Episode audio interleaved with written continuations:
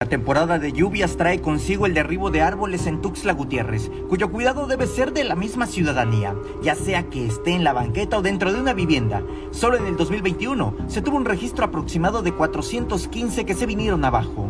Y no es que se trate de árboles que estuvieran secos, de hecho, la gran mayoría han sido verdes.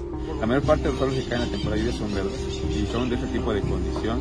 Te hablaría que sería un 95% de árboles verdes que caen en la temporada de lluvia y solamente un 5% de árboles secos. Sin embargo, nosotros nos hemos dedicado a retirar la cantidad de árboles secos. Nomás en el 2021 retiramos 415 más o menos.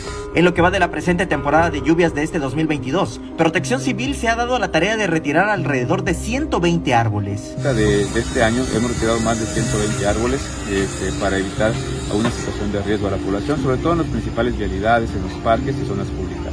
En el reglamento de arbolización y de protección ambiental están estipuladas las obligaciones y responsabilidades para quien tenga árboles. A los propietarios que tienen un árbol en las banquetas o dentro de su domicilio que deben hacer el manejo correspondiente, la poda o el derrame que su momento aplique para que evite una situación de riesgo en la temporada de lluvias. La mayor parte de estos árboles que llegan a caer son aquellos que tienen una mal poda y eso pierden el equilibrio o son árboles que no son del tamaño adecuado al lugar donde los ponen, que son talla mediana o talla grande y los ponen en lugares muy pequeños, eh, ahorcando así la posibilidad de desarrollo de las raíces. Otra condición de estos pues es prácticamente que los dejan crecer muchísimo y llega a tocar con de media tensión, alta tensión y ahí vienen ya también algunos problemas serios.